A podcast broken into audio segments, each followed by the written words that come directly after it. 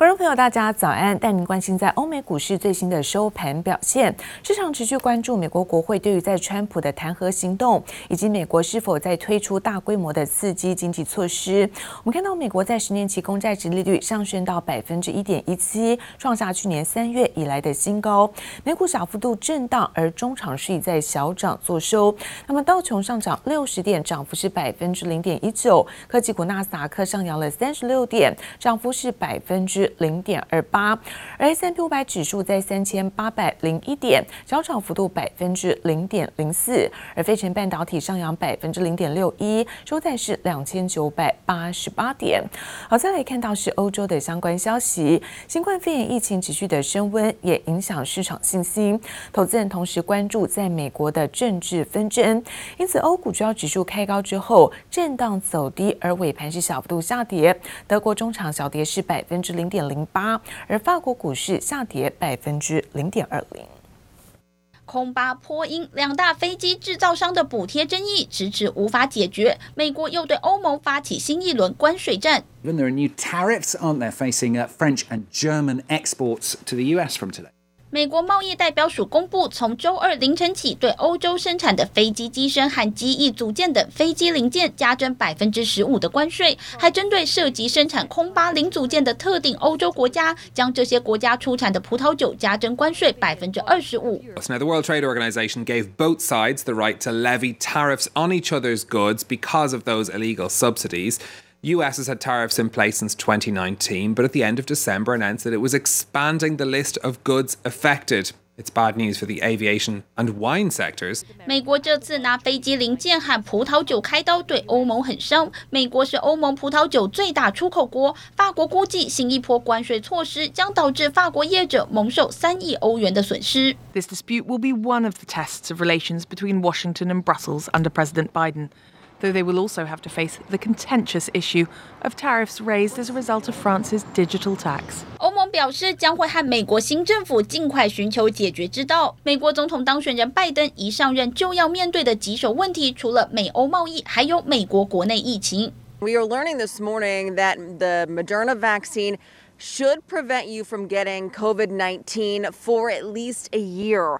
美国生技公司莫德纳表示，自家研发的新冠肺炎疫苗保护力可以持续一年的时间，而且有信心对英国和南非变种病毒同样能发挥效果。但莫德纳也表示，不排除在原本两剂疫苗之外再加打第三剂疫苗，增加保护力。But company leaders say they think a third booster shot could work essentially for people who are at higher risk. Getting the virus. 各国正陆续加快疫苗施打速度，不过世界卫生组织坦言，今年内要达成群体免疫恐怕有难度。记者王新华、赖文君综合报道。而全美国现在紧张的情势升高，因为美国联邦调查局 FBI 表示，在美国总统当选人拜登二十号宣誓就职的前夕和当天，那么极右派川粉可能会在全美五十个州和华府发动式武装抗议。而上周遭到川粉暴力攻占的美国国会大厦，现在周遭呢已经是围起了栅栏。美国国防部更表示，将会派出一万五千名的国民兵来加强拜登就职典礼的维安工作。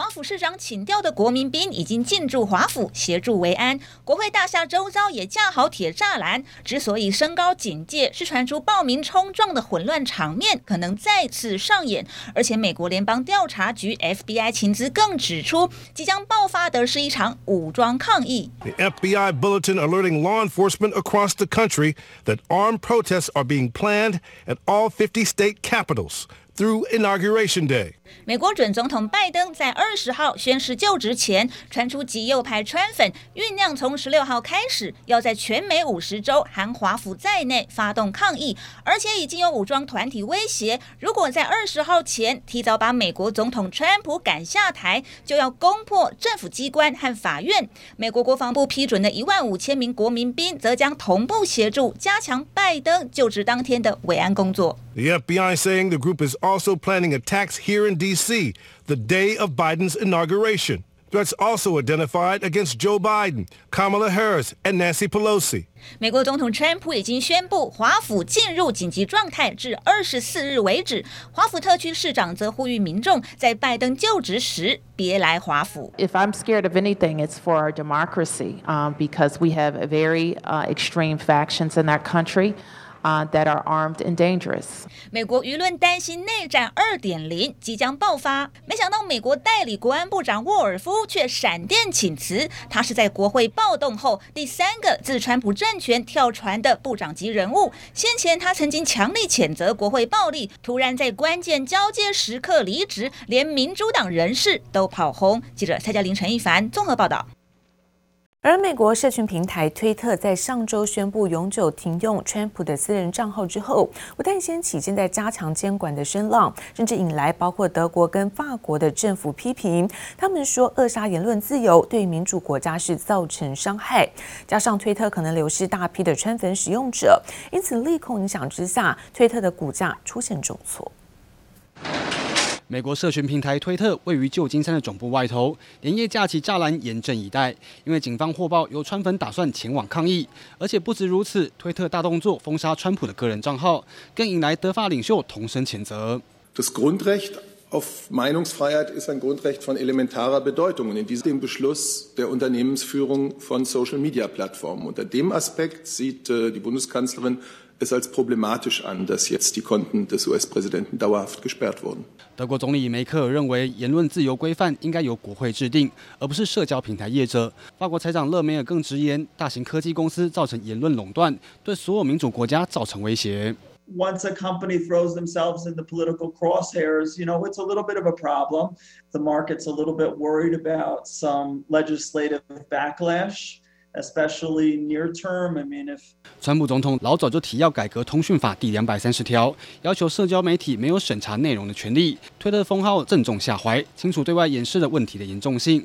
很可能让美国国会祭出更多监管。华尔街日报更进一步爆料，脸书及谷歌，美国两大科技巨头已经被抓包，竟然私下乔事，脸书不必与其他竞争者竞标，就能以较低价获得谷歌的广告栏位，涉嫌触犯反垄断法。A lawsuit suggests Google and Facebook teamed up to help one another if they faced antitrust allegations. Claims Facebook agreed not to compete with Google's online advertising. In return, Facebook would receive special treatment when using Google's product. 为了巩固自己在网络广告市场的地位，谷歌提供脸书特殊待遇，将广告手续费从每笔抽取百分之二十，最低降到百分之五。尽管谷歌表示，还有其他业者也同样享有类似的待遇，没有排他性。不过，科技巨擘强强联手，引发关注，难逃反垄断的调查。节目李嘉涵综合报道。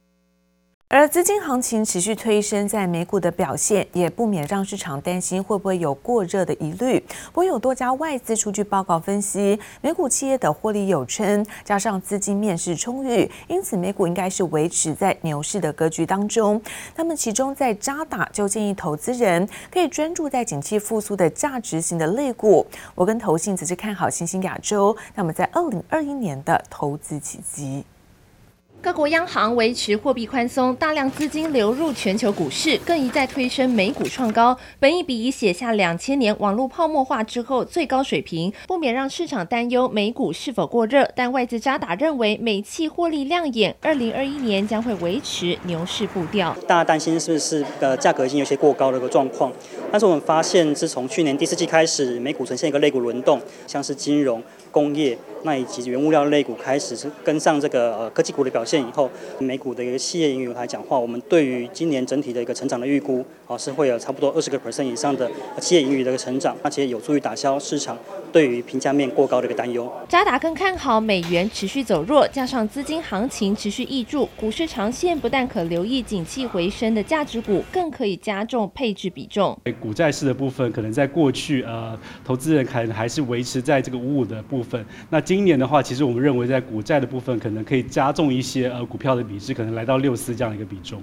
外资高盛也抱持相同看法，认为美股频频创高，但投资人不用害怕，包括苹果、脸书等大型美企，盈余都缴出亮眼成绩单。美股目前的高估值相当合理。摩根投信也认为，民主党全面执政后，宽松的财政政策不会转弯，弱势的美元更有利风险性资产。除了成熟市场之外，新兴亚洲也值得投资人关注。这个蓝色浪潮的一个情况之下，后续政策面应该还有再加码财政。刺激的一个空间呢，及相对弱势的美元，我们也预期这个新行情有机会轮动到美国以外的一个市场，尤其是像南韩、台湾以及中国，是在东北亚市场里面表现相对突出。虽然多数外资还买美股，不过专家也示警，疫苗效用与变种病毒仍可能成为经济复苏的绊脚石。二零二一上半年投资配置还是要做好风险规划。此外，一月底 FOMC 会议内容也持续成为市场首要的观察重点。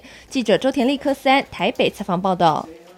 而热钱的汇入在新台币昨天盘中持续狂升，超过了五角。而中场央行进场调节之下，收在二十八点四八亿元，升值零点四元，成交量来到是八点零五亿美元。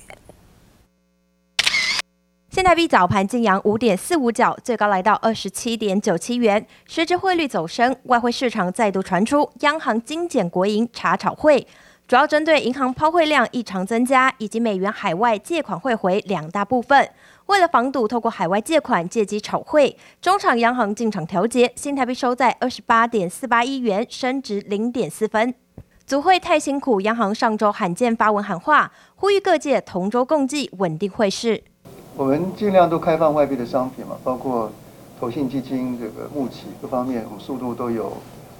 呃在提升嘛。然后外币保单，尽管开放外币商品协助，但监管会主委黄天木认为，外币保单目前销售额度仍相当充分，国际版债券上限也还没有调整规划，是否响应央行同舟共济稳定汇市，成为网络讨论话题。专家点出美元止跌反弹两大观察指标。如果是呃美元指数继续是从八几块，然后站站稳九十，甚至有一些止跌反弹的状况的话，一旦只要台股呢没有继续再往上冲，台币在这边你要期待它今年升到二十六以上，我觉得其实还是有一些难点。全球 QE 低利环境下，投资人美元定存亏损几率可能拉高。专家认为，现阶段是分批布局买美元的好时机，特别是定时定额买美股基金。不管是新科技的美股基金，或者是电动车的相关的基金，我觉得定期定额做一些布局，应该长线会有呃不错的收入。买美元保单，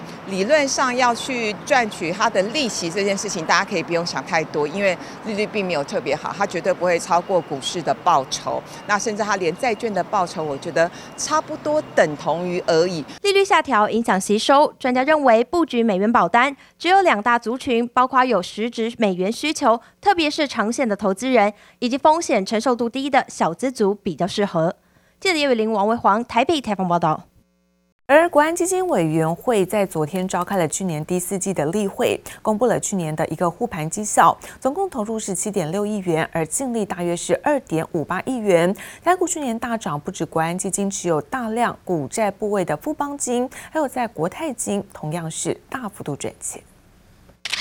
国安基金委员会十二号召开例会，公布去年疫情期间进场护盘绩效，总计投入了七点五亿元，处分后净赚二点五八亿元，而持股也跟着曝光，包括护国神山台积电与金融股等十几档股票。从以前，其实国安基金的选股原则一定是大的市值、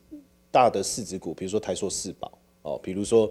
这些这个大型的这些金控，还有这些大型的这个电子股，他们一直遵守一个很重要的一个条件。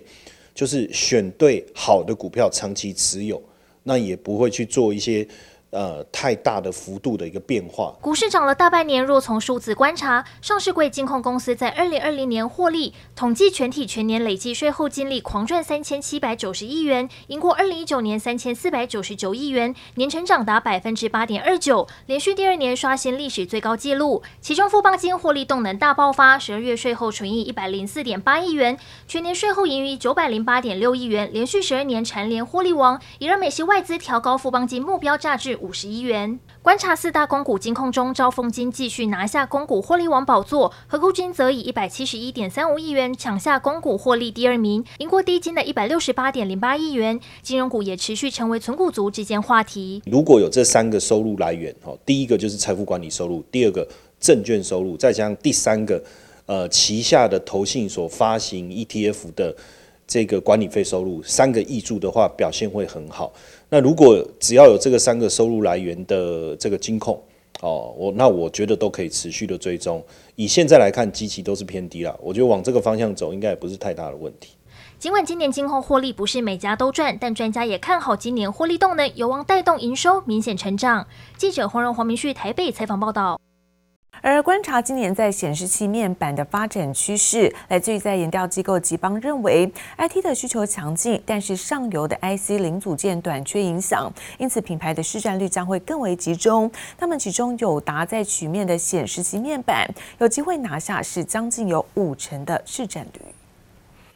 研调机构吉邦旗下显示器研究处表示，社会宅经济延续，液晶显示器等 IT 产品需求延烧，但受上游 IC 零组件短缺影响，预期品牌市占将更集中。台厂面板双虎友达、群创可坐稳市占前五名，而友达近年持续着重增加曲面产品产能，预期友达曲面显示器面板今年可望拿下近五成市占。影音 IC 设计大厂信华公布，去年十一月自结税后纯益零点六九亿元，受惠伺服器产业成长，信华云端处理晶片出货也增加，带动去年前十一月赚赢前年全年，累计前十一月税后纯益八点八九亿元，年增约两成，每股税后纯益二十六点零三元，而去年营收达三十点六四亿元，外资预计信华去年获利将首度超越十亿元大关。OPPO 十二号推出两款全新五 G 旗舰手机，包括 Reno 5、Reno 5 Pro，处理器分别采用高通骁龙七百六十五 G 以及联发科天玑一千 Plus。仔细观察，联发科今年在新系列除了单缸最高阶机种的先发，也正式进入两万元以上的价格带。较去年 Reno 4系列全数采用高通处理器，联发科此次扳回一城，扭转过往平价形象。而联发科预计将在二十号发表五 G 全新旗舰级晶片天玑一千二，采用台积电六纳米制程，已开始量产，性能将与高通 S 八八八一别上下。钢筋大厂丰兴公告，去年十二月自结税前盈余三点六四亿元，月增百分之二十九。去年社会政府加速推动前瞻建设与公共工程，台商回流建厂，钢筋出货大增，钢筋毛利率转佳，支撑获利动能。去年全年税前盈余三十二点四二亿元，较前年同期大增百分之三十五。而丰兴本周盘价、废钢收购价、钢筋全面平盘，终止连七周涨势。记者综合报道。